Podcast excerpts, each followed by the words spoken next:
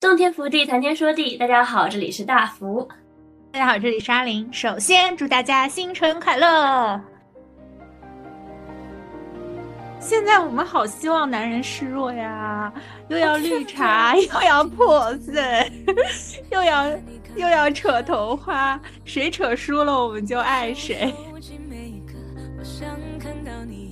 这一点来自于我觉得乙游是大大简单化的爱情，就不像说我们在现实世界，像我们像《装腔启示录》这种。也有两点，一点是相爱的过程的简单化，一点是相爱的这个结果的简单化，就是我们已经相爱了，我们相爱的这个情绪互相拉扯的这个简单化。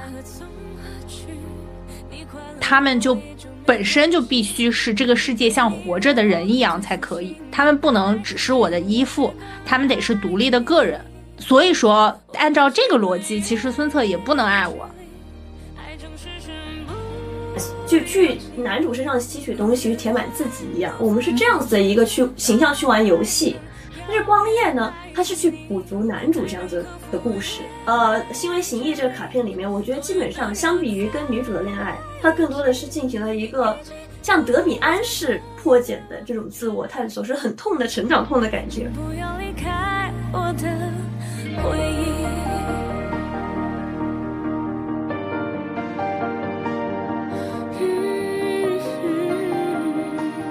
恭喜你发财，恭喜你精彩。我们今天就带着男人来拜年啦。这句话是大福说的。对，其实我们之前都有浅浅提到，像是乙女游戏之类的。但是最近又因为一个契机，因为大福又开始玩乙女游戏了。前段时间出的《世界之外》，也是前段时间。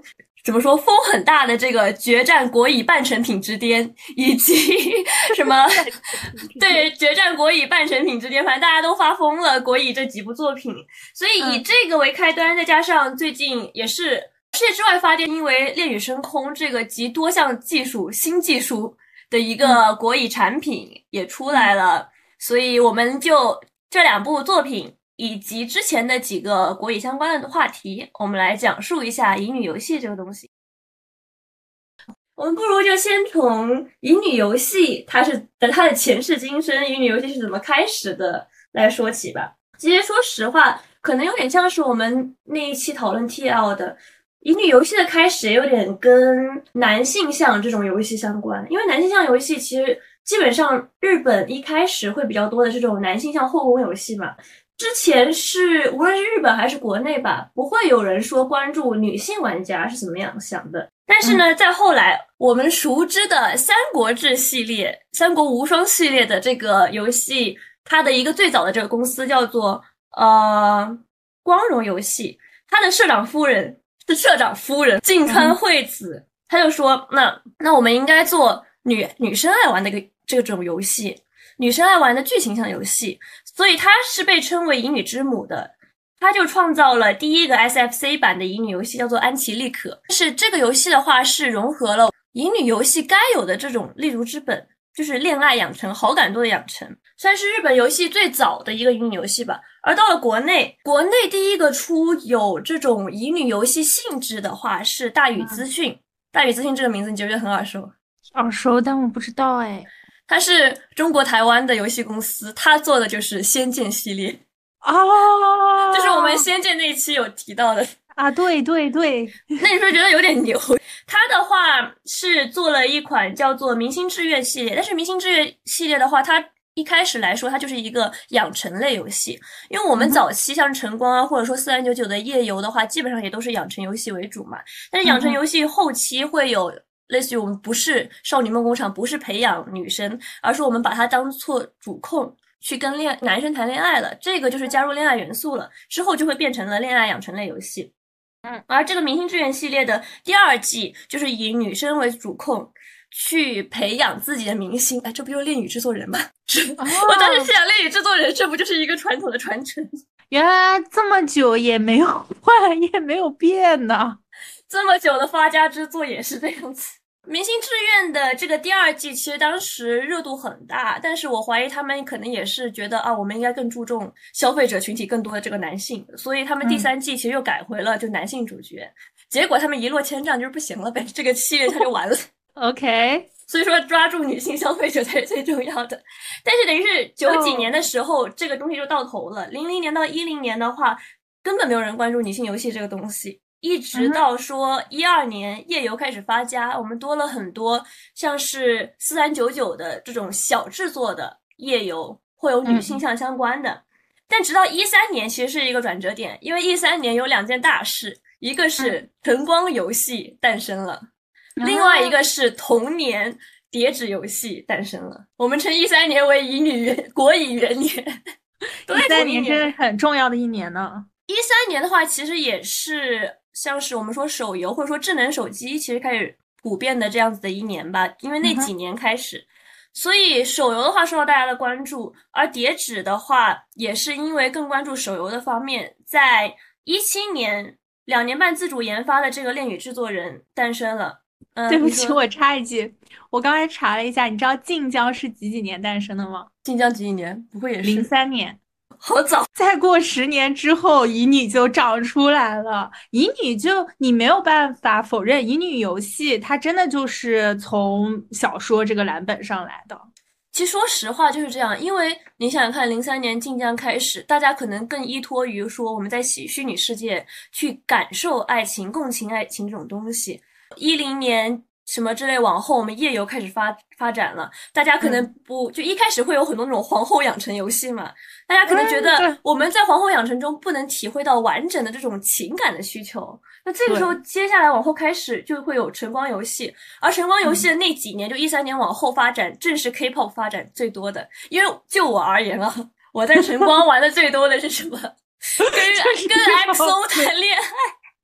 我都记得，我到现在都记得，当时我什么做了一个选择，在一个拐角转到了小巷子，结果遇到了权志龙。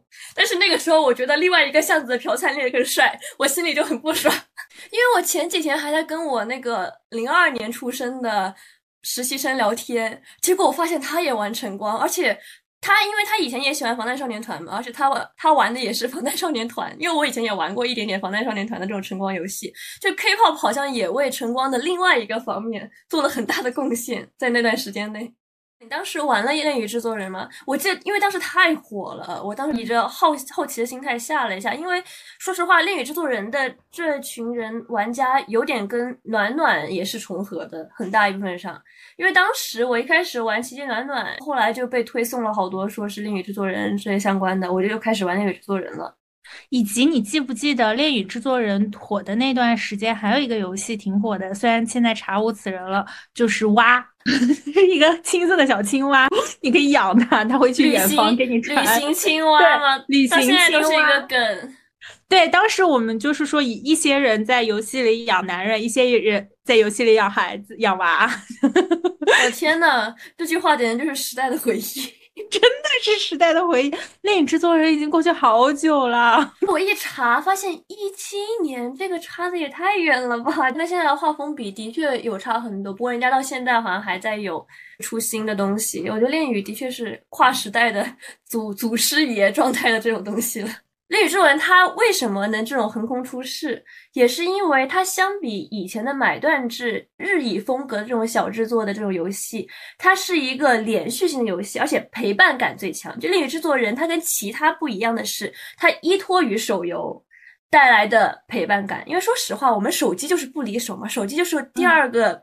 直接是伴侣了，而依就依托于此，立体制作人的陪伴感在于什么呢？他们有很多这种，像是你写作业的时候可以开启让他陪伴你写作业的这种模式，他就会在旁边，像是李泽言呐，就站在那里会监督你写作业呀，或者说什么朋友圈呐、信息呀，这不是我们当时就讨论最多的点。就在我们以前刚开始有恋与制作人的时候，我们就会说啊，还可以跟虚拟男友发信息。啊，对对对对对，还可以点赞，嗯，是就是日语所没有的呀，就日语买断制所没有的，它就是你会有一种相互的互动感，你就可以觉得我可以跟他永远下去的感觉，而且它会有一个章节一个章节的故事，每一个章节它都可以加上一些当下最时下最流行的元素。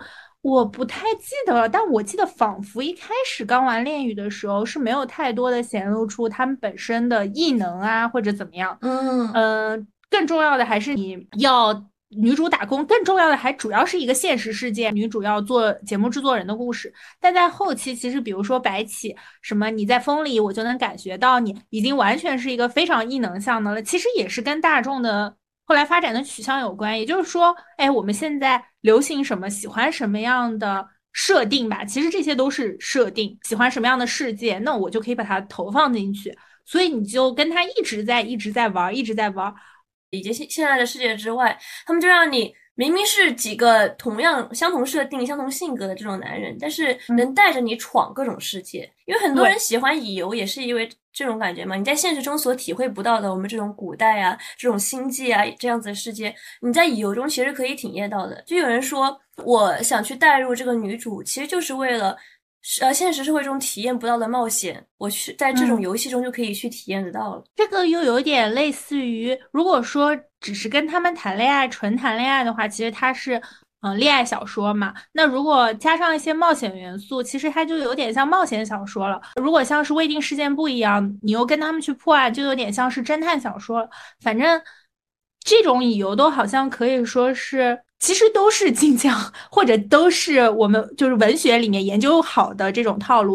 对，而和晋江不同的，或者说跟买断制呃乙游不同的，就在于，因为它能氪金，因为它能给你连续不断的陪伴感，它就能继续下去。而且它也可以在其中加入不同的元素，你可能之后还能加入像什么种田啊，像是恋与深空，它还加入了战斗元素，因为它可以连续跟着时代往前。这是它比较好的一点。对对对，其实你要说小说，它跟现代事件不同的，你看完经历完了以后就没有了嘛？你再看一遍，也不是你刚刚突的那个感觉了。如果你在手机里养了一个男朋友，他能一直成长，陪你成长，陪你冒险，还一直活着的话，这确实跟真男朋友没啥 区别了。是啊，就可以把真男朋友开掉，不是这样子的。所以说，国家结婚率下降，已于已有已由功不可没，真的功不可没。让我们感谢叠纸。所以在那之后，我们也是说跟着这股风潮，出现了四大乙游：叠纸的恋与制作人，网易网易的时空中的绘旅人。但很多人就说绘旅人不够格，很多人说是三大国乙。这里这里我们就是另外一句话了：米哈游的未定事件簿，腾讯的光与夜之恋。就是这几个四大作品，但是其实说实话，玩乙游的就那么一部分人，市场的话也就那么大。那我们如何去抓住新的市场呢？这就出现了很多思考，也就出现了像世界之外对于剧情的思考，以及恋与深空，它是在技术上做了很多延展，我们也在后面会提到。而我觉得其实这四大乙游都有挺多问题的，像是说。男主的同质化，说实话，对，如果我们不深度往往下看他们男主的性格问题，就我们只看表象，只看他们显示出来的这个表象，那很经典啊，一个霸总，嗯嗯，一个可爱小狼狗、小奶狗这种类型，对，我一个安静的阿离最喜欢的，要不就是医生，我反正基本上都是这种比较文质彬彬的，类似于这种角色，反正像是查理苏这种比较有趣的土味搞笑型，这个反而比较新颖，说实话。OK，淘宝这几种类型，不公主小妹嘛，什么 F 四啊，最爱搞的类型，花泽类这种，再加上，基本上就是很传统类型。所以我觉得男主是，就是男主形式上的拓展也是很重要的。但是基本上大家一开始玩的时候是很难感受到这个男主吸引人的部分的话，就我而言是这样子的。其实说白了，如果说我们不从媒介上面去划分，乙游它和小说不一样的，其实就是你的自主性嘛。那你的自主性加上了，那它剧情肯定就弱很多，就少很多。晨光里面也也有很多养成类游戏，你放在晨光这个大项目里，它只会说偏养成或者偏剧情。可能养成里面带点剧情，剧情里面带点养成，这个都看各家出的风味，看太太她自己的设定。但你从这种偏剧情和偏养成的这个游戏一一关关过下来，你就会发现说，其实乙游真的就是你减点剧情，多加一点养成，你再减点剧情，再多加一点养成，其实都是这样的一个平衡。所以说，它就只是要回到。你是想要牺牲你的自主性，去感受更瑰丽的、更复杂性的、更有趣、的世界呢，还是你想要我要一定的自主性，但我可能剧情就没有那么长，它就是没有办法有那么长。但其实这两点可以同样的在以现在的国语中做到，只不过你可能是作为不同感受的玩家而言。因为现在的国语来说，我觉得相比于说同质化的男主，就我觉得他的剧情其实是最重要的。就很多人说国语最重要的到底是什么呢？其实我觉得是剧情，因为你不是我相比说霸总这几个设定来说，为什如何让男主变得复杂性，或者甚至说如何让你觉得主控这种傻白甜或主控是合理自洽的？要你让你剧情如何做到自洽？呃，我觉得无限流，它说白了就是玩游戏嘛，只是说它非是非常残酷的游戏。你怎么样根据规则以及根据你收集到的信息去理解这个大型模拟像游戏，你就是。就是好厉害啊！有些主角他们好好棒，我看着的时候我都觉得哇好酷，呃，有一点代入感，就觉得自己已经很酷了。但在乙游里好像这种就就就不太做得到，他好像没法玩弄我的智商。这样，呃，你刚才讲的里面有两个点，一个是乙游它的特点之一就是弱游戏化。所以他其实不会说像你说的啊，我去弄一个事情，我觉得啊好厉害啊，因为他首先他就是弱游戏化，他其实让你就一开始就有一种我是读小说的感觉，我不需要去做多大的解谜，就我们只是从中去做一个代入体验，我们去构架一个世界观这种感觉。但他另外一个点，像你刚才说的无限流世界之外的无限流，其实我觉得像你这种经常看无限流的小说的人，应该不会觉得说它是一个多么厉害的东西，因为它的无限流其实是服务于他的感情的。他在无限流中，其实是为了提取说，我们与纸片人的爱是多么的 BE，，就像他，就像我们看过很多这种剪辑说的一样，这群人，我们跟他谈了这些爱情，但是我们是永远无法触碰到他们的。就有人不是有那个作品叫做什么被囚禁的掌心吗？而也有人说他是无法触碰的掌心，其实就是这个意思一样。难道我们可能能真正爱上他们，但是我们永远无法真正的触碰他们，这就是代价。这种感觉，我以为我以为这个好玩的是，他们永远无法触碰我。这个在这个在我后面要提到的国语提供的爱情中也会提到这一点。OK，说实在的，最近的小说风潮，它不就是雄竞扯头花吗？虐男雄竞扯头花吗？现在，所以现在很流行的一个乙女游戏男角色类型是什么？是绿茶。这一次世界之外特别火的就是抑郁，因为抑郁就是一个男绿茶，他一面叫着你姑姑，一面想当你的姑父，就是你知道吗？他真是是一个男绿茶，因为蓝绿茶这个男性角色之前像恋与他们是没有这样的角色，因为说实话就不是很正向嘛，不是完全正向的一个角色嘛，人家都是什么警察呀、什么医生之类这种类型，但是这个是从代号约他们开始品出未来了，因为我们一开始看这个胸肌，我们觉得孙孙策可帅了，但是你知道现在。流量来说，流水来说，谁最大吗？袁基，袁基就是著名的男绿茶角色。袁基以他男绿茶的形象，一己之力突破那个什么孙策这样子的形象。孙策的熊，哇！孙策现在这 用脑子干过了肉体。我们从孙策和袁基就能看出来，孙策是一开始以在代号员出来的时候最火的角色，但是他现在流水是垫底，说明什么？因为我们已经体验完那么多的很同质化的男主了，我们已经腻了，就这些我们都尝过了，这些男人有什么意思呢？那现在我们想尝新鲜东西，不只是说新鲜的技术吧，我们也想尝新鲜的男人了。而绿茶男的确是当下最新鲜、最流行的一款，所以你能看到现在代号员的流水就是孙策垫底。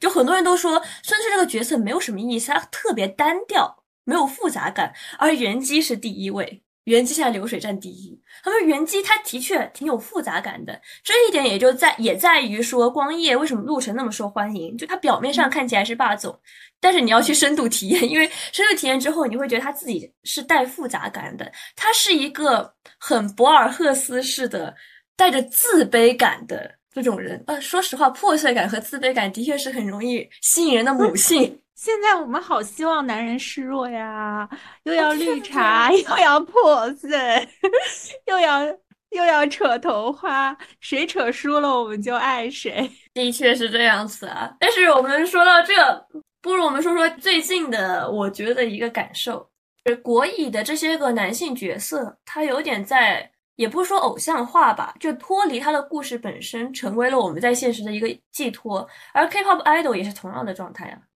就像是现在的什么李泽言，他们都会上这种大屏啊，我们会把会给他过生日啊，去升咖呀这种东西。K-pop idol 不是也是一样的吗？可能以我而言，我也是这样子的。我当时玩恋与，以及我现在玩世界之外，我其实也是以一个梦女的状态去玩的。而现在很多就是乙女游戏最大流量的这群用户，他就是以梦梦女的状态去玩的。要不然人家怎么花钱呢？其实这个现在大家需要的只是一个底图而已。包括我们去喜欢 idol 也是，其实 idol 给我们能够提供的，它就是一个底图而已。并不是我们真的就相信说这个爱豆有多么完美无瑕。现在大家一边吹冲着给爱豆追星，为爱豆花钱，一边想说妈呀，希望他不要谈恋爱，或者他不要约会被抓拍。就是我们也知道，我觉得这个就特别像 P 图，你知道吗开局一个什么，后面全靠 P，是我们自己给他加滤镜加。场景加构图，我们选角度，只要有一个底图，我们就可以进行发挥和赋予它爱了，就像小王子养玫瑰。但是预告一下，你这里说的已经是以前的 K-pop 了。我们可能下期会讲到现在的 K-pop。现在 K-pop 最流行的是什么？男小三是 idol。就是现在其实也有点讲究这个男性角色的复杂性，有点什么样子呢？如果你太单调，的确存在了过于大的想象空间，但是反而不会有那么有意思，因为你太单调了，我看不到你身上的一些能供我作为线索进行二创的点。而你有一定的复杂性，像是绿茶，像是男小三这种东西。你反而能让我去做更多的文章，其实会有这样子的感觉，嗯，所以像是男 idol 也是这样子，像是现在的制片人也是这种，就有类似于这种感觉。你刚才在说男小三和男绿茶的时候，我觉得可能这个背后就有一种是他干了坏事，但他坏的原因是因为我，嗯，这种感觉就是说，希望能够在中间获得一种，嗯。有人愿意愿意我为了我去干坏事儿，这种感觉，包括其实我们现在在聊的就是你能为我付出什么？那可能对我们来说，或者对这个男小三和男绿茶的这些感觉来说，你愿意为我付出你的道德，而且你还洋洋得意呢？是这样子，我们就是有很大的心理被满足感，就想说，嗯，好吧，你既然。嗯，愿意为我付出那么多，那我就看看你吧。就像就像皇上去看那个，嗯，安陵容 在冰上跳舞，他也未必是跳的很好看，但是就觉得说，哦，你都为我做到这个地步了，那还是要宠一下的。哎，但是现在的，我觉得阿玲可能跟现在大部分的玩乙女玩家不太一样，就像你说的这种，当然也有很多海王型玩家。但现在玩家的投入感就是梦女感，我反而会更说，就类似于我很爱这个，我是有推的，我是围这个的。现在很多乙游玩家是这样子的，但真的很追星哎。对，这样这一部分的玩家是花钱最大头的，而且是现在占比最大的一个类型的玩家，其实就挺像追星的，就像对，因为实因为实话说，追星让大家去。买的那个营销手段不就是说啊，我们要投不上对家啦，我们的哥哥要输了，大家就会疯狂投钱。现在也有一部分这样的有玩家就会说，看去计算流水嘛。你说为什么元气和孙策这种流水会出来，不就是为了看这个吗？他们就觉得我们以这样子的方式能让游戏方看到谁才是最赚钱的，他们就会对他好出好看的例会。说，我感觉日乙和国乙就发展到现在最大的差别。也的确就是因为日语，我之前玩了很多类型的日语，像是《前程之花》的晚钟、失忆症、失忆症 Amnesia，算是最早期最有名的日语的吧。因为这个也有被改编成日漫的，《金色琴弦》不是也是改编过来的吗？对我看了《金色琴弦》，但我没有玩，《金色琴弦》太古早了，那个画风画风大概就是跟《仙剑一》一样吧，实在是搞不下去。对。但是我玩日语的感受的话，其实就有点，我玩了过了就过了，就过于的确很像小说，就过了。我即使能做了选择又怎么样？它其实到最后就大概到那里结束了，要不就是 bad ending，要不就是 good ending，要不就是那种 perfect 这种类型，就没有说给我留下很多什么。但是国以以游，像是世界之外，或者说像是光夜这种，你就会想持续的玩下去，就有不同的感觉。而的确，我之前跟我们之前跟阿林，就无论是原神那一期，嗯我们也聊过很多，说我们到底是以什么样的方式在玩这个游戏。因为像是原神，我也是说啊、如果在跑的我在操纵的这个人不是很好看的女性角色，不是我喜欢女性角色的话，我就会觉得不太好，因为我是把自己带入的嘛。啊，阿林其实也是不太同的吧？我记得你好像，因为我感觉你玩乙游好像是不太同的。我其实现在在想，我可能就是一个二创玩家。我是通过乙游的这个剧情去了解这个男人是谁，在梦女，所以我更多的是有点像是我是一个第三视角，嗯，去代入，所以我也不是很在乎那那个结局。我一直是说我看电视剧不是很在乎结局，反正我会自己编一个，不是，那你在乎重要的不是这个，重要的是你在乎女主是什么样的吗？就不是很在乎。对，包括烈雨升空不是可以捏脸吗？我心想，我也不想捏捏脸，有啥可捏的？对我来说，女主只是让我看到男主是究竟是一个什么样的人的一个影子，而我只有在心里丰满了这个男主的形象之后，我才能好好的做我的梦女，不然我没有素材编，所以它更多的像是一个哦，我从这个里面来提取素材，让我自己去编，所以对我来说，也就是一场小梦。你刚才是在说日语的日语的乙游玩完了就玩完了，但我觉得就是玩完了就玩完了就很开心啊，那我就去做下一场梦了嘛。那梦就是要你其实算是你就是纯乙女党。就我今天不是给你发了一个图表吗？乙女游戏的话有一个生态圈，大家有不同的类型。其实说实话，我们以前总会以我们自己的视角去看，觉得应该什么样，应该是梦女，应该是乙女。我觉得我们应该都是代入女主。但是我和阿林在聊天中，我们就会发现有不同，就是我会因为女主不符合我自己的形象，就她可能不像我这样决绝，不像我这样啊、也不说聪明吧，觉得有些东西应该做什么样的选择，我会觉得。嗯呃，没有代入感，我就会玩不下去。但是阿林不一样，她是去扮演这个女主的感觉，更多的是就我去体会这个生活，我去体会这场故事。就我们是以不一样的是方方法去体会乙女游戏的，而乙女游戏的生态圈的确是这样子，有不同类型的，类似于说我们去承认乙女游戏的这个女主是官配，然后我们如果是带入女主的话，她就是乙女党；如果我们不带入女主，我们看这个故事，她就是女主党。而如果我们不承认游戏女主是官配，它其实这个相当于说不承认，更多的是说我们是把自己给放进去，嗯，我们就可能是成为梦女党这种类型。我觉得我无论追星还是玩游戏，我都是梦女的。我不是梦女吗？你不算，你是带入进去这个游戏去体会这个生活。因为梦女的话是完全以自己视角，就真真实实的我自己大福这个视角。哦，对，这就是差异。是反而是梦女是梦女是代入的。对，因为有一不是都是带入，但是会有不同。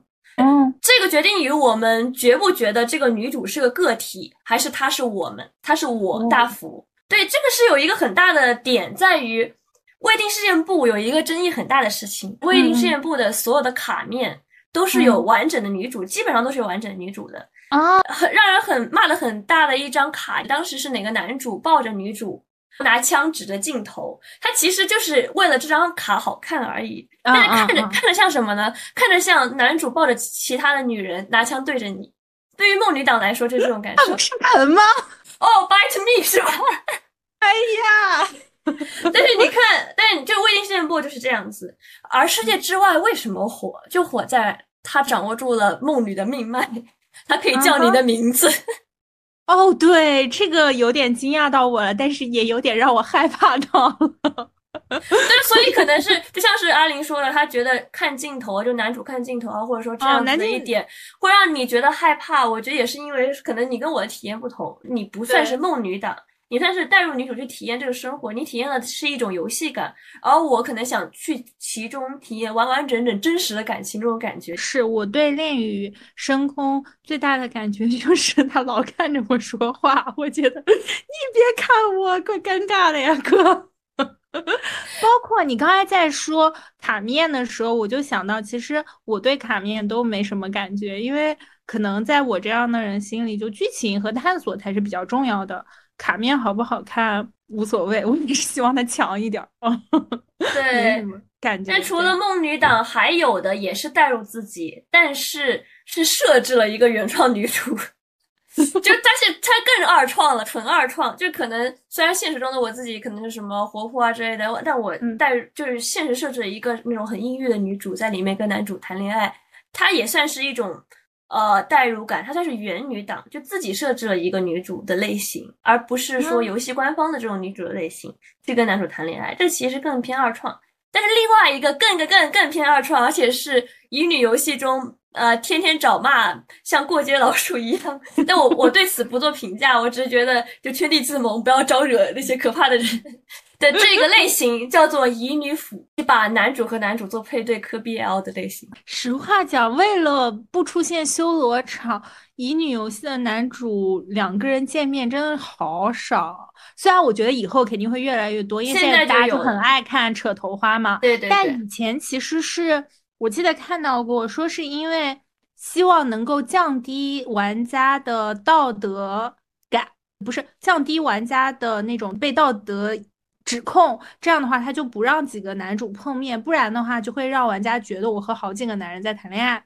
但是现在玩家就是想让好几个男人谈恋爱，还希望他们互相扯头花呢，所以现在应该这种互动会多很多。但以前我记得乙女刚开始的时候，那几个人都根本见不着面，就好像平行世界一样。对他就是要做一个平行世界的感觉，让你觉得。几个人都见不着面，包括以前的这个乙女游戏，还为了让玩家没有心理负担而做的，都是你在被动的接受一些事情。包括福刚才有提到嘛，说，哎，我不是很喜欢玩家好像总是被动的去接受，他没有自主选择权。其实还有一个原因是。也是希望能够卸下一些玩家的道德枷锁，跟几个人谈恋爱的道德枷锁，就把它做成一个哦，都是他们要跟我接近，我没有做什么，就这种感觉。但是现在玩家应该也不在乎了。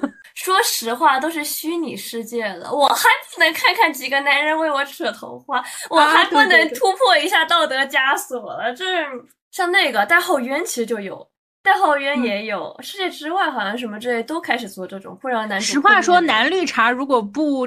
扯头花，它有什么绿茶的存在性呢？它怎么彰显它是男绿茶呢？现在很多人喜欢做那种捡手机文学，就当几个男主遇到一起，这种 类型就很喜，我就很喜欢。我那天还在看，抑郁抑郁问我姑姑，这是我的姑父吗？可是我怎么怎么 这种类型。啊，我当时就哇，这种捡手机文学好香，真的好香。但但这样的话就比较适合呃乙女腐了。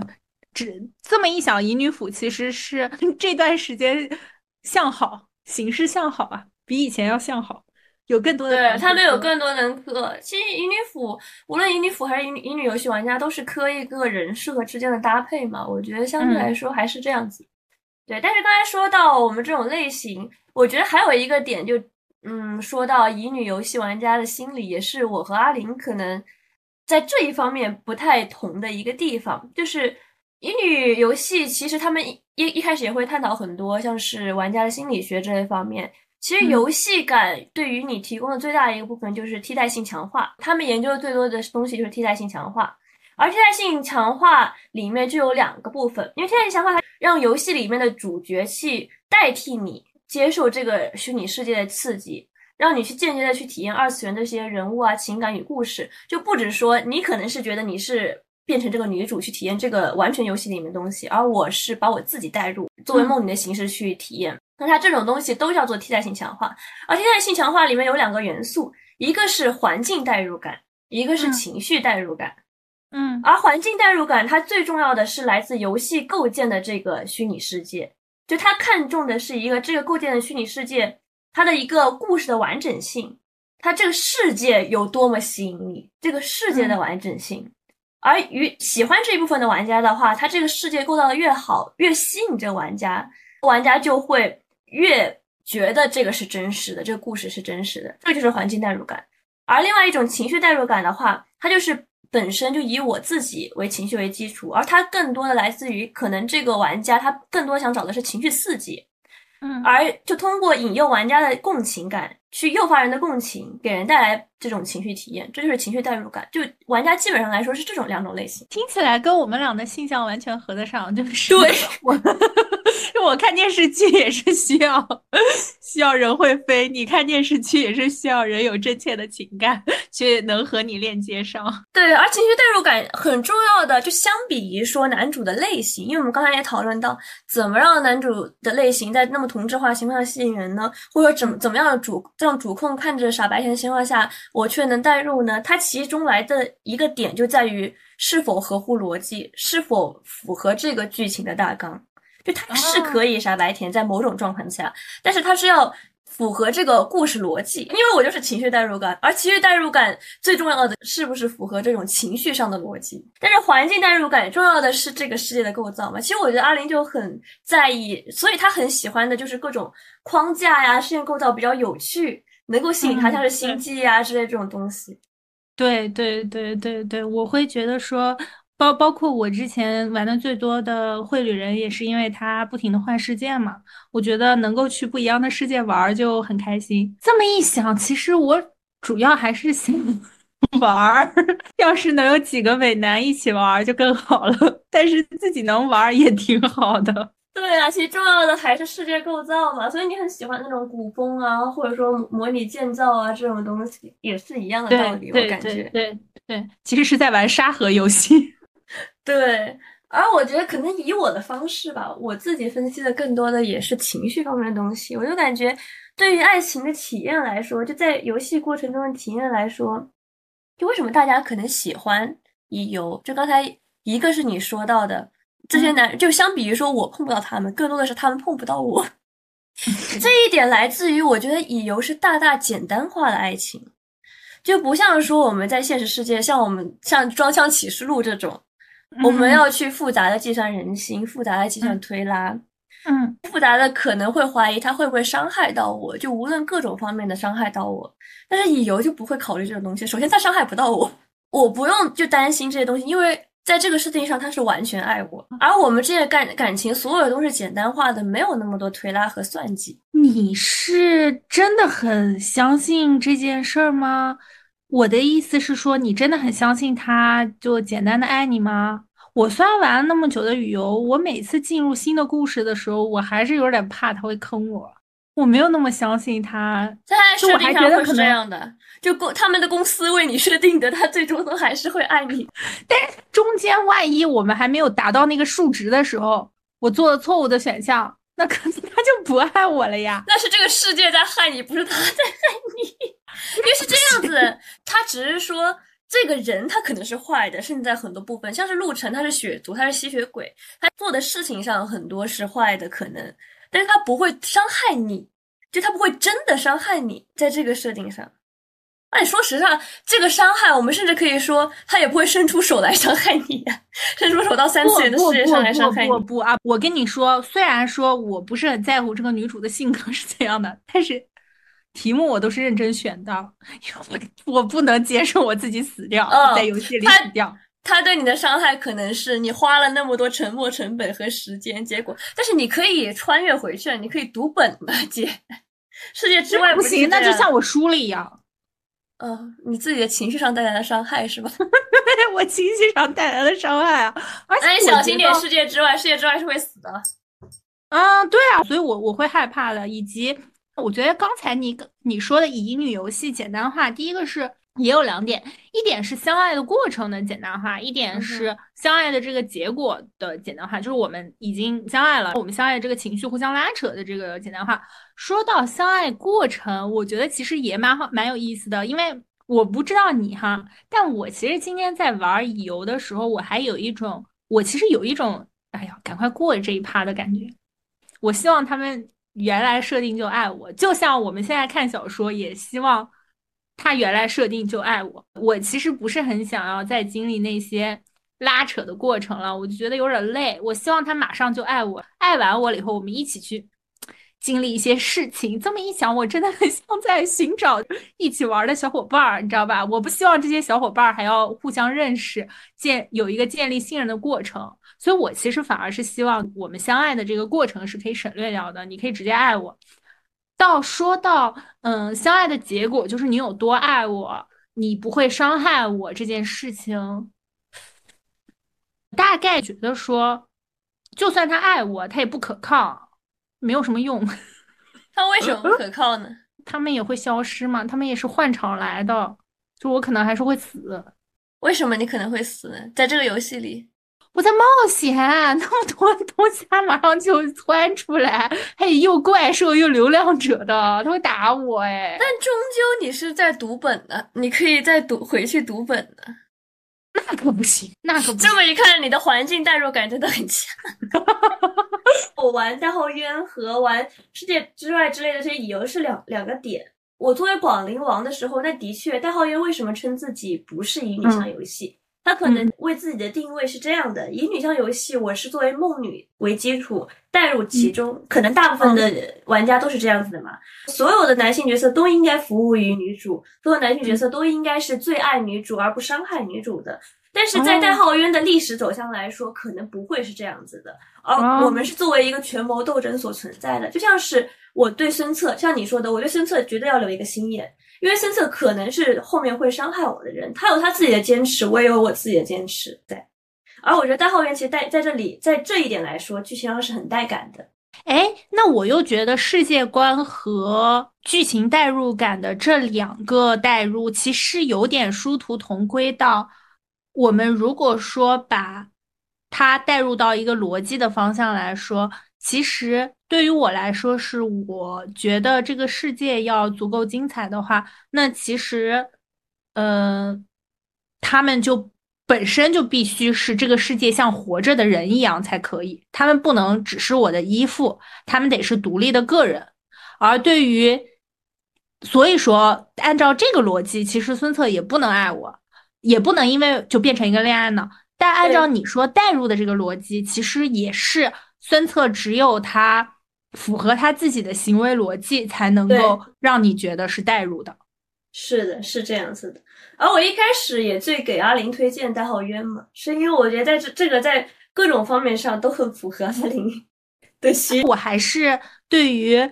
嗯，能持续玩下去一个游，就我真的太累了，我真的没有这个。你还喜欢买断式，主要是买断式。对，我还是觉得买断式能完成我所有的想法。我今天就玩玩完了以后，我睡一觉，做了个梦，很美好。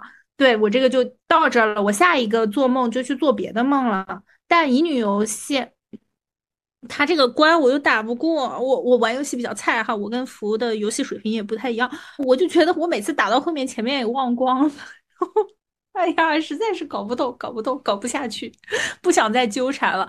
而且，就算我可以换世界，你知道吗？我有时我有时候又觉得，如果换了一个世界，重新再经历，就好像我攻略了这些男人，我又要重新再攻略一遍一样，就觉得有的时候换世界在他们身上打转。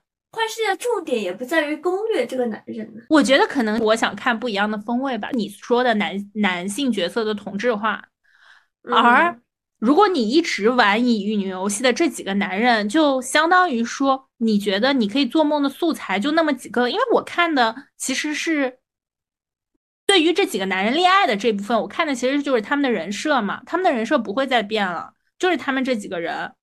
那我做梦的素材也不会再变了，就是这几个样，所以我其实需要新的素材。那新的素材其实就是你得去换下一个游戏，你才会有新的素材，因为他们的人就不会变了。不，这就这点在于这个男性角色的复杂性，以及你的深刻挖掘下去。不过我觉得你也不会说真的有耐心到达这个 去讲述这个男性角色复杂性。不如这里我们就讲一下。简评一下几大国乙吧，因为这里我想提到的就是光夜陆程这个角色。刚才我也提到了陆程的话，说实话，我初见他以及我第一次放弃光夜这个游戏，也是因为觉得啊，他好普通的霸总，没有什么亮点在。但其实他完全不同，他的制高点在于心为形役这个呃卡面出的时候，心为形役这个几个字是心脏的心，心为形役是。劳役奴役，这样子“役”这个字，它这个的意思就是说，人的思想是不自由的，他会因为外界的这些东西去做违心的事。而陆晨这个人呢，他是怎么样的人？他虽然是个霸总，看起来表面上很风光亮眼，但是他是一个血族，他是永远为了家族要去做一些肮脏的事情。但他内心世界什么样？他是不认同这些的。他内心世界其实是彩色的，但他的精神与行为是被外力所禁锢的，被家族和周遭的这些所有东西去规训的。所以他是感到虚无的。他想去抓住某些东西，但是他抓不到。他感觉自己是贫瘠的，是没有资格去爱女主的。这是他悲剧和他自卑所这样子的一个来源。而我觉得他这个人最精彩是什么？我们总是作为女主。好像要去填满，就去男主身上吸取东西，去填满自己一样。我们是这样子的一个去形象去玩游戏，我们是作为女主去呃吸收其他东西，我们是看其他故事去补足女主这样的东西。但是光夜呢，他是去补足男主这样子的故事，他是去用一一张张卡面去讲男主是什么样的故事。而陆晨这个角色是最为经典的，是因为他在一个故事里面，他是告诉你他是在进行自我探索的。那我觉得，因为很多人说从陆晨的身上看到了自己，特别是很多特别喜欢进行自我探索的这种人，他们就会觉得从陆晨的身上看到了自己。我觉得是这样的，因为陆晨就是一直想从中找寻自己，而他这个心为形意卡，首先这个卡当年热度很大，是因为它是一张这个词能放出吗？自读，是一张自慰卡，它是一张自我探索卡。OK，我这几个词都说了，我就看他到底过哪个。说实话，哪个即使是十八加，哪个乙女游戏会出自慰卡？但这个卡的剧情是为了讲述陆晨他自己个人的故事的，而他的文案也写得很绝。首先，我要在这里读一下陆晨这一段的文案。我记得我存了，因为我当时也跟跟阿林说，我觉得陆晨他整个人的设定。可能是文案组看了无数本博尔赫斯写出来的。我刚才就回家之前，我查了一下，发现的确，文案组在陆晨的推荐书单里面有一本就是博尔赫斯的《阿莱夫》。他们可能的确是依依照这样子的人设去写陆晨这样的形象，因为博尔赫斯最著名的就是那种那句，就类似于“我把什么留给你”。以我贫瘠的这样子的灵魂，以我贫穷的我自己，我能给予你什么来换取你的爱情？这样子一个很卑微、自卑的，对于自己很低贱的这样子的形象。而他在这个呃心为形意这个卡片里面，我觉得基本上相比于跟女主的恋爱，他更多的是进行了一个像德米安式破茧的这种自我探索，是很痛的成长痛的感觉。呃，首先他为如何去补足自己呢？他看了很多文学作品。这个也是在陆晨的很多文案中有体现的，会有很多引用文学作品的东西。他说：“我是在那年春天偶然捡到了一本博拉尼奥的小说。”在此之前，我能接触到的文字只有乐谱上的注释、冗长的家谱，以及这种把谎言说成真理的课本。它们像盐一样无孔不入，将我腌制成一块越来越干瘪、酸咸的肉，挤不出任何灵感和梦想的成分，没有品尝的必要。首先，他有过很多对于自己的形容，像是干瘪、酸咸的肉啊，甚至贫瘠的人之类的。他其实对于自己就是一个很低劣这样的状态，觉得自己没有什么能给予我们主控、给予主控的。他读这一段的时候。也让我感觉就是体会到了我在读博尔赫斯或者在读像是呃黑塞这种德米安体会到的一些个感受，就说，嗯，我嫉妒书里面的每个自己，也痴迷于无数个与我截然相反的他们。我读在未知的荒谬里尽情绽放的理想，奴役人的爱情，望不到底的痛苦，读不再诗意的世界，卑微的下限，放浪的肉体，喷薄的情欲，读终其一生也无法抵达的天堂。我想，恐怕他们都不知道，我最迷恋的就是每个困在挣扎里的人张开双翼时，那些羽毛刮擦过我灵魂带来的颤栗。这让我错觉，终于不是独自一人活在这个千疮百孔的世界上。首先，他是一个什么样的人？就他之前是有见过爱情，相信爱情的。他父母的相爱，他是很相信的。但是他看到了太多的关于血族去残杀，关于血族表面上的这种欢乐，以及他父亲出轨。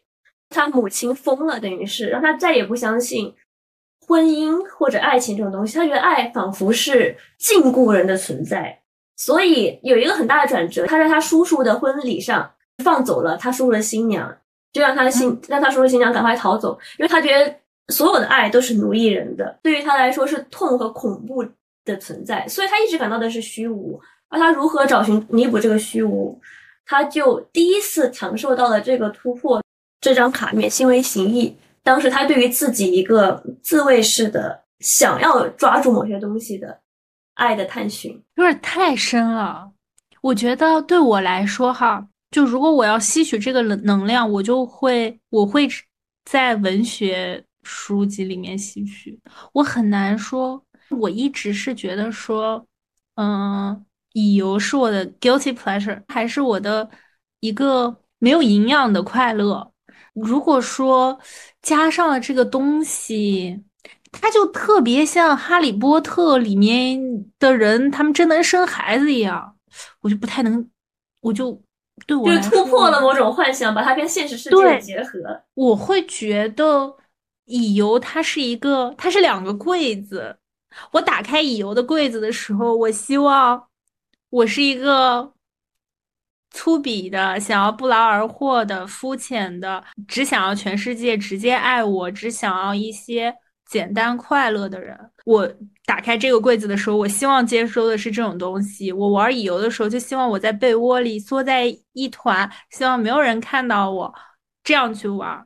嗯，但我去读文学的时候，我是把灵魂志向某个地方，让灵魂被浸染。就我读文学的时候，会看一段，关一段，我会觉得说啊，我好像，我好像，我好像明白了什么，好像又不明白什么。所以我这两个东西。我好像很难放在一起，但是的确这也是我跟你很大的差别。首先，我很喜欢从娱乐中看到娱乐复杂性，就像是我之前说我为什么被防弹吸引，也是因为他们血汗泪中关于德米安这种的描写，关于黑塞几部作品这样子的融合。但是对这个，因为我看某个东西，我就希望它能有让我品出滋味来，就不是说哎我打开它看完合上这样子的感觉。另外一点就在于，可能是因为我是情绪代入感。首先，那我喜欢什么样的男人？我不，我不喜欢这种普通，我看了一眼就可以从我身边过去的这种男人。我喜欢他是一本像文学书一样的，你可以一直翻它，它有不同的复杂性。他在进行自我探索，而我在看他自我探索的同时，在这个角色上可能投射出来了现现实三次元的我自己。或者我从中看出来了什么？这是我喜欢得到的这种情绪代入感。这么一想，我本身也会觉得，对我来说，承认人的复杂性就还挺累的。所以说，嗯，所以说我当然我知道人都是复杂的，但其实 对我来说，去想象身边的人都有这样复杂的，都是这样复杂的人，就还挺害怕的。如果想象到一个乙女游戏的男主拥有这样深沉的复杂性，我觉得我没有办法去亵玩他了。但是他又是深深的爱着你的，就他是在自卑的情况下深深的爱着你的。嗯，他的他的深度得有个度，他超过一定的度了，他再深深的爱着我，就会觉得这个故事它不可信了。就我觉得他。或者说，我会觉得说他对我的爱也很无望了。不过你刚才说到都是女主给予别人那个东西，但是我现在其实觉得现在网文那个风潮也是，或者一从一开始浪漫小说开始都是会是女女性角色去给予男性角色爱，就教他们如何去爱男性角色，给予女性角色一些金钱吧，一些物质上的条件基础。感觉这个是这浪漫小说的底色，我们去。付出一些情绪，但是其实我觉得这个以这一点来说，恋与呃不光夜的复杂性在于它很多展现男主自主的方面，就他能能促成他是一个复杂的人，他有自己去寻找这些方式，他有自己进行自我探索，而不是说我去引导着他进行在自我探索，我去完全的救赎他，这个也是他在于男主塑造方面的一个独立感，我个人觉得很。这个事情又回到了我们之前讨论，就比如说救赎文，其实我的底色还是我没有那么相信救赎文，我会觉得说人都得靠自个儿。如果说这个男主他展现了如此深的复杂性，他展现了他自我救赎的那一部分，我就会觉得那我们的爱情没有什么存在的必要，你得先救个儿，你还是要我救赎你，我给予你爱。我觉得，嗯。是这样，但是对，但是我就很喜欢陆晨这种颓废式的浪漫爱情，因为我就很喜欢博尔赫斯那首诗嘛，就我拿什么才能留住你？因为之前我为什么喜欢昨夜派对，是因为我听了他们那首歌，他们那首歌的词的感觉也很像这首诗，就是我给你瘦落的街道，绝望的落日，荒郊的月亮，我给你一个久久的望着孤月的人的悲哀。他就是说，我能给予你这些，我跟给予你贫穷这些失败来打动你吗？我能拿什么去留住你呢？我什么都没有，我只是一个贫瘠的人。我就觉得这个其实是很动人的一个部分。哎，说这个，如果再说浅一点，其实就是我们还是希望有自卑的男人呢。我还是喜欢自卑的、能认清自己的男人。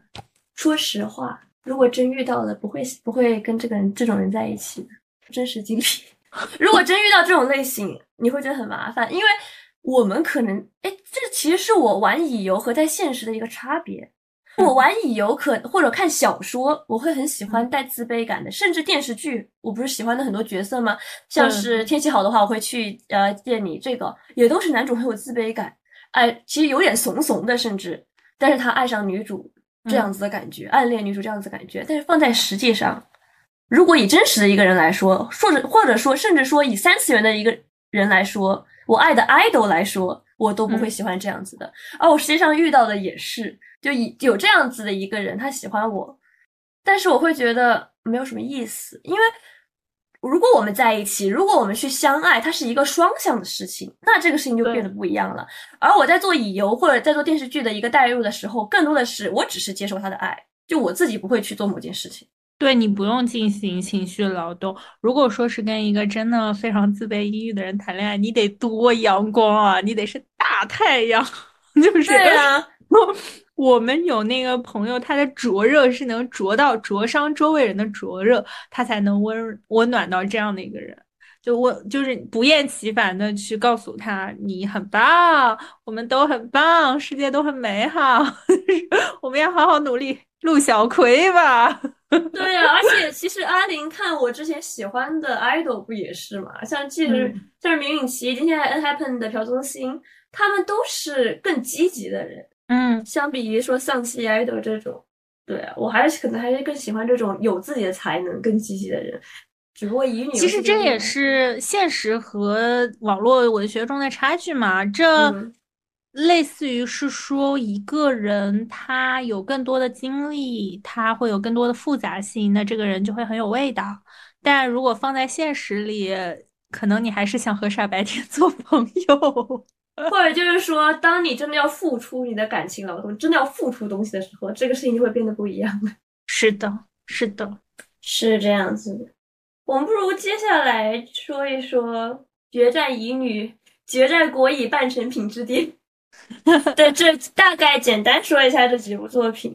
嗯嗯，因为《恋与深空》和《世界之外》嘛，其实最近上的就是。《恋与深空》，阿林也体会了、体验了一下，《恋与深空》是叠纸，而它比较多的在于，一个是它是三 D 人物竖屏，三 D 人物的确让人物更精致、更立体了。不过我本人是不太喜欢，可能有点恐怖谷效应，可能有点觉得太怎么说呢？又像真人又不像真人，你不如完全不像真人二次元这种类型。嗯，它另外有横屏战斗，所以你是要算战斗值这种系统的嘛？但是这个其实挺有趣的，你可以就比较喜欢那种呃共同战斗、神雕侠侣这种类型的，可能会挺喜欢这种类型游戏的。另外一个也是阿林刚才提到的，《恋与深空》是有捏脸系统的，它甚至你可以上传自己的照片，直接进行捏脸，而且它还可以合照嘛，这样子的话就可以合照了，就让你的这样子的三 D 形象。跟男主的形象一起合照，我合照了，但是我我随便选了个模板脸，所以我没有想到，如果说你捏的和自己一样的话，确实就像你和男主合照了一样。对它其实就是在技术上做了很多革新，在这一方面，它更多的想给你带来直观体验感，就像是阿林说的，它其实横屏看你可能都不会让你有那么觉得恐怖啊，或者说代入感，那竖屏看你，因为竖屏完全就是人的这种比例在了嘛。他这样子看你会让你更觉得恐怖，因为竖屏也是你跟别人真人视频都是这种形式的了，嗯，所以你就会更有代入感。对对对，其实，嗯，我我后来我第一一开始，比如说我们之前恋与制作人，他可以接电话，可以视频电话的时候。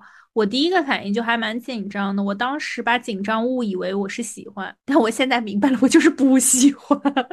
我想做一个旁观者，你可别来打扰我。所以你真的不是不是梦女党，不是把自己带入进去。我的感觉哈，《恋与深空》它这个三 D 建模建的其实还挺细的，真的。嗯，因为技术有革新嘛，跟以前包括它身上的小汗毛啊，以及它的这个渲染啊，我其实对三 D 建模倒没什么感觉，我自己觉得还行吧，只是说放在乙女上。我反而是觉得，是因为我们一般来说接受三 D 建模，还是就比如说我的话，主要还是因为是有游戏玩。我看的三 D 建模的动漫不是很多，所以它给我的剧情上感觉不是特别多。它更多的不是一个文学作品，而是做一个游戏来给我呈现的嘛。所以我看到三 D 的，我下意识反应还是觉得它很游戏化。它的游戏元素会有点多，会游戏感会有点强，嗯，包括他要跟你讲话，包括他这个镜头的移动，他竖屏，它不仅仅是说，呃，它竖着了，而是它整个景深，它这个比例，它都已经给你怼到脸上去了，觉得说不是很唯美啊。对，就变成单屏小短剧了。有一说一，有时候横屏它有一些场景布置，包括这个人贴在前面，其实挺漂亮的。但竖屏这种美感就消失了，就不符合你的为了这个世界的构造而有代入感，一个很游戏感的体验。而它游戏感一重，你反而可能会没那么多的代入感了。这也是。包括他还给你升级打斗了，那打斗完全是一个让你马上进入游戏化状态的一个东西嘛。嗯，对，所以说他可能这方面从三 D 建模到打斗，他又给你减少了一些代入感，以及《利于升空》它这个东西吧，这个剧情还是有点慢，有点没啥东西。它剧 情，这剧情就是没什么东西。很多人骂《恋与深空》，它的剧情没啥货，没啥吸引人的地方，完全在于它的技术革新了。说实话，它互动方面做得很好，因为叠纸的看家本领就是互动和陪伴感，因为他出的这个。像是陪着你呃学习，陪着你工作，或者说给你这种呃发微信啊这种类型，他就很懂梦女玩家最爱的陪伴感到底什么样子的。所以他做三 D 的其中一个目的也是更为更为真实的这种肉体，让你在触碰屏幕上的时候就有好像触碰它的感觉。三 D 的同就除了真实的肉体，还有化就是你触碰它的肉体的时候，它的面部的变化也更真实了，更能进行细微的这种表情了。但我反而是对。确实是更真实，破东西占了我好多时间。你你就不是真正的乙女玩家吗？我 想说，谁啊？我还要给你打卡。对呀，而他 这个没有那么爱了。对啊，而且它其它是一个十六加游戏，叠纸的最爱十六加游戏，所以它的这种触碰和这个怎么说呢？好似有点涩涩的感觉，它是一种带着限制的涩涩感觉。其实都是带着限制的，呃，而因为没有三 D，像是呃光夜恋语这种，他们是更多通过声音的。这个时候，请大家自行搜索白起什么雪球这个这种东西，我就我就我就不用重复了。对我分享给过你，有一些午夜梦回时刻，大家会在。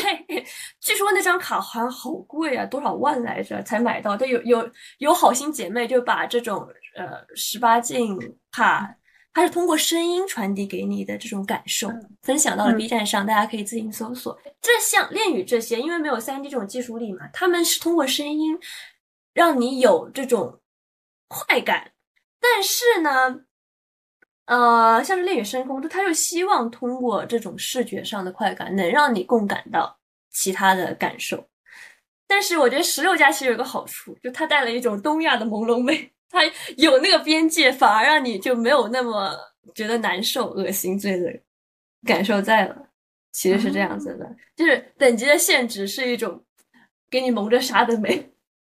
好吧，像你刚才说的《恋语》的剧情也是，之前网上就有一个很有趣的评论说：“满分的男人，零分的我。”就说的是《恋语》的《恋语深空》的女主。女主的设定也好，然后以及这个剧情的走向也好，都让人感觉，对这些男主的设定很完美。但是好像我是一般的，这个剧情也是一般的。说到世界之外，其实世界之外是我玩的比恋与深空要多的，因为可能也像阿林说的，我第一感觉也是觉得玩《恋与深空》不太让我能有乙女的这种感受在吧，也是游戏感啊之类的。我玩《恋与深空》可能更像在玩原神，在里面打架。对对，他第一上来就给你整了个游轮无限流，虽然它这个剧情相比于特别特别精彩的无限流小说还是稍微弱一点，但总的来说还是很酷的。你又是收集点信息啦，又是呃决定你要不要出房门啦，又是有怪物要弄你啊，又是有非常经典的无限流中的投票环节了。虽然这个投票都没有人暴动，我都震惊了。我想说，没有人要反对这个死胖子吗？所以你一开始选择开门还是不开门？肯定不开啊！那真有人选择开门，那可能人家是真傻白甜，因为开门就死。那个选择开门就死，开门就是第一趟死。包括男主他要走的时候，我都不留他。我心想，让我看看下一个男人。这倒不是，我心想你谁呀？随便跑过来干什么？我可不是那么好接近的人。我要存个心。况且，嗯，刚你刚玩的时候，你都不确定他是男主还是个坏男配呢。恋与深空，那你看不出来吗？恋与深空里面那个画家的助手，他长得也跟男主差不多了啊？也没有吧？我是没咋认出来。可能我们对 三 D 认的不敏感，你对三 D 三 D 的脸不太敏感吧？的确，顾实业他们就说。他的那种卡面和他站在那里的那个例会，感觉像是两个人。就他站在那里的例会，有的时候的确挺像坏人的。我而且我其实没有做什么，没有做功课嘛，我直接去玩的，所以我真的是以以一个玩无限流的感觉去玩的。包括他在那边说什么要开门关门的时候，我第一反应想说，这是不是我没选好就要我死啊？我是认真的选择的。我们世界之外是不是没有具体做一个简介？你可以再简介简单介绍一下。哦，对，世界之外，但世界之外，我本来其实最初应该想从想从那里开始讲的。国以半成品之巅是从哪个开始颠的呢？那就是世界之外。因为首先是这样子的，我们不得不说，网易的游戏它都有一个发疯的特质，它的运营没进过几趟院，它肯定就它可能进不了运营。就像是之前上热搜的逆水寒艾特王者荣耀，说王者荣耀女士，我们要不要合作一下这种事情。有一样，就世界之外，它是这样子的。呃，国语半成品之间的开端是什么呢？是恋与深空宣布了，我们要这一天去公布，呃，去公测了。世界之外这个半成品，它真的是半成品，因为它真的是刚开始内测，我就去玩了，发现它甚至会出现。因为我后面才看别人玩的视频，我就说这个信封我怎么从来没有见到过？原来当时在我的眼里它是一片黑色的，我还是我还以为只是因为它是线索所以是黑色的，原来它其实实际上有信封的，但是它就出问题了，出 bug 了，而且不止如此，还经常有我点到这个按键，结果这个按按键跑到右上角去了，我又去右上角点这个按键，这个按键跑到左下角去了，这种很离谱的状态，因为我是很早，它一内测我就去玩了。啊！但是他的内测是什么呢？就在恋与深空说我们要公测的时候，他立马提档，提到跟恋与深空同一天的早上七点。我立马提档，我是不删档无限的内测。这个什么意思？它不就是跟公测一模一样了吗？因为内测按道理来说是限量发号发号的，它不限量，它也不删档，那跟公测有什么区别呢？他就直接发了，他发了还不够。哎，我想想看，我惹到这家，那我要接着惹下一家。他直接去光夜，就是叠纸惹完了，该惹腾讯了。我就直接去光夜底下评论说：“我们要一起做大做强。”而且光夜这个事情，上班。而且你知道吗？光夜这个在什么时机？在光夜出了一张崩掉的卡，是陆晨还是谁？那种人气男爵崩掉了一张卡，出被全网骂的时候。他去底下评论，我们要一起做大做强，很绿茶，很绿，很对味啊！我喜欢。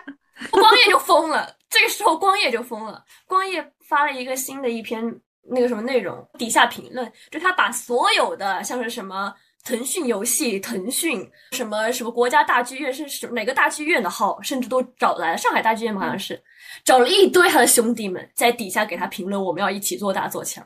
就光夜这个时候疯了，就是怎么啦？我是腾讯，我爸是腾讯，你要惹到我，我就在你手机上自动下载《光与夜之恋》。什么图？对他甚至自己发了这张图，他甚至发自己发了这张图说：“我爸是腾讯，你要惹到我，我就要 在你手机里自动下载《光与夜之恋》。”网易成功把羊癫疯传染给了腾讯。OK，fine，好的。反正同时期所有都颠了，包括代浩渊上了一张孙策露奶子的卡，我给你看了，好像，反正 不都已经下位了吗？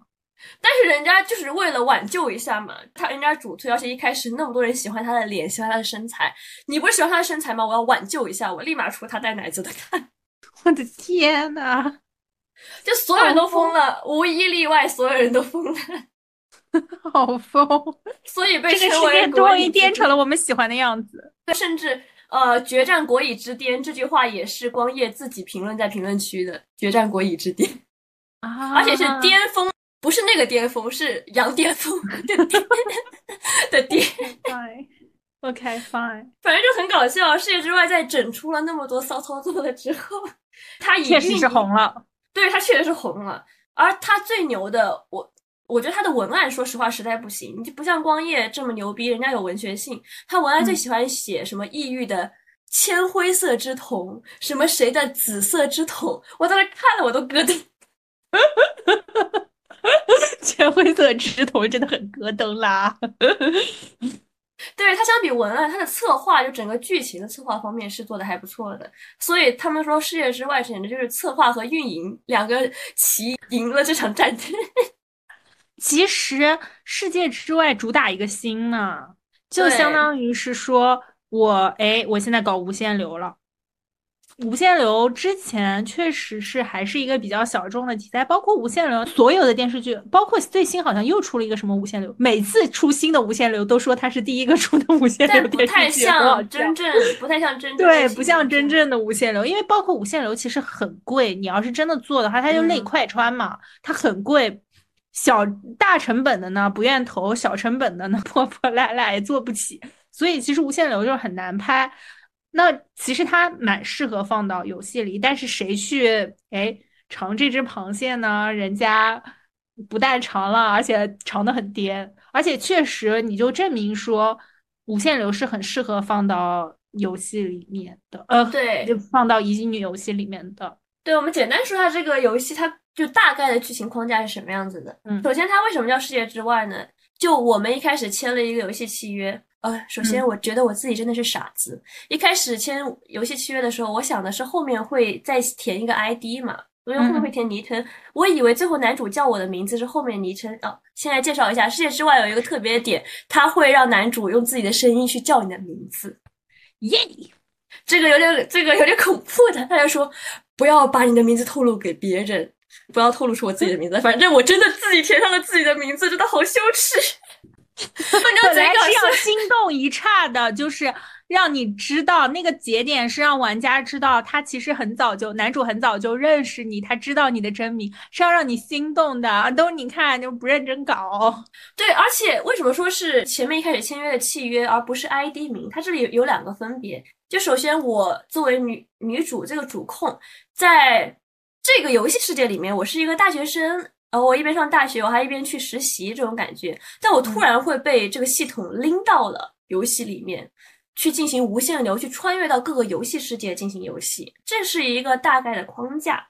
我的真名如果是李大福的话，嗯，我一开始填游戏契约的时候，我写的是李大福。但是我作为女主，我进入到这个无限流的各个游戏的时候，它会让你进输入一个 ID 的。这个时候我出输入的是其他名字，类似于什么兔子啊之类的。嗯，但是我穿越进去，男主知道的却是我一开始在现实世界里面的名字，就是李大福。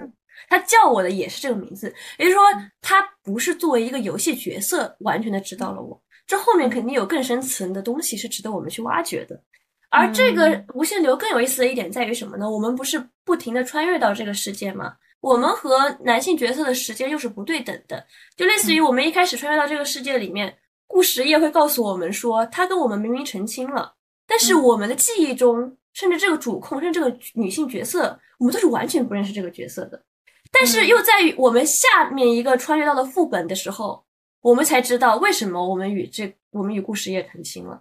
所以它是一个倒流的时间，是有时间差的。我觉得在这一点方面是很有 B E 感的，所以很多人剪故事页的视频在 B 站上面，就是说我一次见到你，你有的时候失忆，有的时候不认得我，有的时候我们的记忆又是错乱的。我不知道，有的时候你是江家的小姐，有有的时候你是刘家大小姐，你明明应该在国外，就我目睹着你去国外了，去离开了我，头也不回的去到另外一个国家去读书，但是转眼间过了一年，你又重新回到了这里，在上国内的大学，又成为了国内大学生，就他会觉得你神秘的同时，他又觉得你触不可及，嗯，而这个何尝不是我们在现实现实中的我们和男主的状态呢？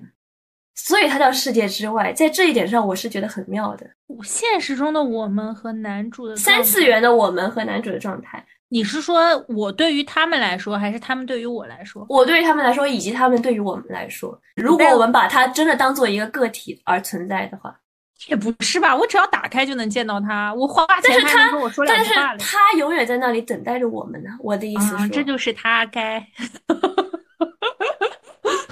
我都花了钱的世界之外，对啊，这其实是不一样的嘛。我们从来没有考虑过游戏角色的这样子感受，而他们这种感受在世界之外的游戏中深深的体会到了我们时间上的不对等。我作为女性主控，我一次穿越进去，但是他看着我们消失，因为说实话，我看着他，我头也不回走，其实都是因为这个副本我完成了。哎，我这个任务完成了，我可以回大学继续上学，我可以继续去那个什么实习了。我们离开了，成为就成为了现实世界的我们，但是他们却永远留在那里，进行着他们的时间。这个在世界之外的情上是我觉得对很值得品味，我很喜欢这一段。你这么一想，你又提醒到我，嗯，这个这种文快穿文，它经常带一个类养成。那在快穿文里，我怎么能让男主？他跟我，因为你要在他的时间线上不停的穿，这就意味着你跟他在一是待待在一起啊，你不能是完全陪伴型的一起长大。那我怎么能让他记住我呢？或者我怎么样能有利用我这个时间穿位错位呢？那就要把女主做成白月光，就是我在你还弱小的时候，当我很强大的时候，你遇到了我，嗯，我是。我能够帮助你，给予你一些什么？等到你长大了以后，你就发现，哎，你终于能在我这儿派上用场。你觉得你终于可以当家做主了，是吧？这个男主角就会说啊，那我就要再来帮助你。其实这个是一个身份的错位。我觉得这个世界之外，虽然文案不咋样吧，但是具体做的还不错的部分。你刚才又启发了我。其实虽然说是我们。陪伴的不能那么长，那其实我们就要抓住的是精彩的节点，所以这个特别像折子戏，特别像是我们虽然没有完全陪伴在他身边，但他总能在这个他的世界最精彩的部分的时候遇见我们。所以爱情是什么？爱情就是若即若离，爱情就是我只在精彩的时候陪伴你，但我又马上消失。这样才能让人产生好奇，才能让人产生爱情。对，但是世界之外，如果只是如此，如果只是无限流，它还是显得平平无奇了。它还有一个有意思的点是什么？我们刚才提到的系统，它的隐藏男主八成是系统，因为你前面不知道有没有体会到，因为他们后面会有系统。其实相比于来说，我给你发放任务，他有自己的小情绪在，他会说。你不就是一个骗子吗？他的意思就是说，你就是一个骗了很多别人感情的这种渣女。但是他的话中带着怨怨气，对怨气、怨夫腔，就属于那种他是不是被我骗过？嗯，让人开始怀疑他后面的很多行为，以及给我们放水到百元那一张给我们放水的行为，也是让我们去透支这些钱的这种事情，也是。你会觉得，就很多人说系统哥八成就是最后的隐藏男主，或他会不会成为男主，以及后面的主线剧情存在，这也是让人期待的一个点在。嗯，无限流里面一般来说系统还好，但是其实快传文里面系统真的很容易成为男主，因为我就有看过，有时候快传文它它的主题并不是和男主谈恋爱的话，它的主题可能是弘扬真善美，或者完成这个女主自己的怨气。你穿越到这个人身上，你完成他的心愿。那这样的话，有时候你碰到的男人其实并不那么固定，那系统反而是陪伴你最长时间的人。哎，你以为世界之外就是踩点踩的好啊？你有些东西吧，你就得先发发出来了，人家就觉得哎是有不一样的味道，是新奇的味道，大家就会冲上来。哎，他就是赶，他也是赶，所以他有很多被批判的 AI 做图嘛，就很多人就说，那你你用 AI 做图，用 AI 做游戏，到底是好吗？我你觉得可以吗？因为很多人会觉得。说实话啊，它你因为你看世界之外，它很多图那肯定没有光夜精致，肯定没有对一些个我觉得那种东西带人味儿。它的确有的图让你觉得没不太有人味儿，但是嗯，它的剧情的确挺吸引人的，所以我原谅他。他送了我一百零一抽之后，我原谅他了。但我真的我真的还好，我真的不太有所谓。咱都咱都聊过一期虚拟恋人，聊过一期。和 AI 谈恋爱了，我们俩我记得当时我们的这个结论就是完全可以，没啥问题啊。那为什么 AI 做的图你就又不行了？我觉得完全没啥问题，我可能就不在乎卡面吧。但的确是例会和卡面，可是很多人。骂了半天，争执了半天的东西，因为它其实就是你花钱换来的嘛。因为你的确是氪金能换来这些卡，那我氪金氪出一个 AI 跑出来的东西，我为什么不？我氪金不是为了我变强能过关卡吗？三星过关卡吗？对，这是你们看角度的不同了。好的，我觉得还是后面那些人和我不一样的人是占这个投资金额的大头，因为他收集卡面。没有完结的那一天，但是我们想要变强，反正差不多拢拢几个还是能过关的。对，因为收集卡面也是嘛，其实大部分也是梦女嘛，会我们会比较说想，可能更多的去了解她的故事，因为路程这个也是，如果你不买到这张卡，如果如果你氪不到这张卡，你也不知道她的这个故事，它好多这种很厉害的卡，很厉害的剧情，其实都是因为要你氪金的。你在网上看呗，就。你就跟我妈说，感谢无私的去听啥 演唱会，你就 QQ 音乐听呗，一个道理。那还是有点区别的，但是它真的太贵了。乙女游戏现在就真的是有点太贵了。我觉得我已经是一个嗯能接受在游戏上花一些钱的人了，但是咱就是说买断制游戏还是便宜一些，嗯。乙女游戏的话，真的太贵，而且它又干又氪。嗯，我不知道乙女游戏它真的能够把把别人困住这么久吗？还是说，其实之后更新换代会更快？因为如果我们再回来去聊乙女游戏它和爱豆的相关性和相同性的话，其实我们也能看到，爱豆它就是一个。老代你就觉得老一代的爱豆他还是能红一段时间，但新的爱豆就真的是换换换，不停的换，它的更新层次会越来越多，所以乙女游戏也会不会就更新的需要越来越多，大家就会想要去看更多不同的花样。这个我觉得的确看内核了，就像是爱豆也是，你这个人是不是有能长期抓住别人的这种魅力在，这很看你个人。说实话，那我觉得。像那个什么来着？乙女游戏的角色也是，你能不能长期抓住别人，很看你这个角色本身内核。那我觉得就是策划和文案组该做的事情了。难搞，可是我都想和那么多人谈恋爱了，我就不想和同一个人谈恋爱了。哎，人不同嘛，都说的还是类型不同了。嗯，也是。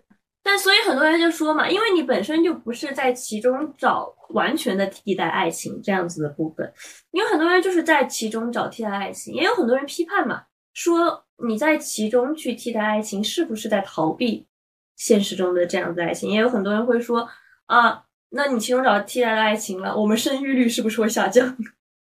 确实就是在替代爱情啊，但是我觉得相比于说你把英语游戏放在。爱情，现实爱情对立面来说，我只是想说，它多了一个选择，而错的不是一个游戏，而是现实中的男人不够完美而已。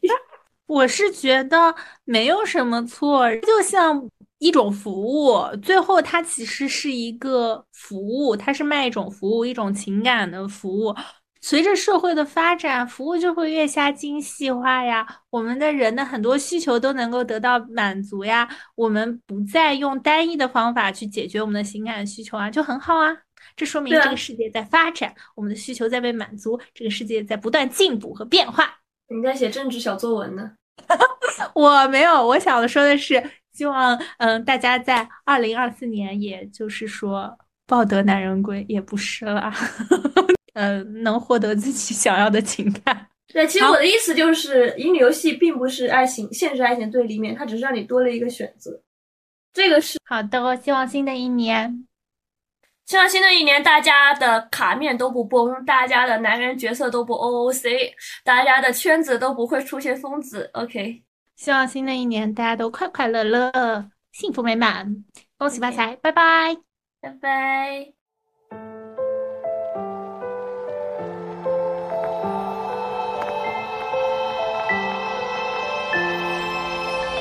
흐린 기억 속에 꿈저편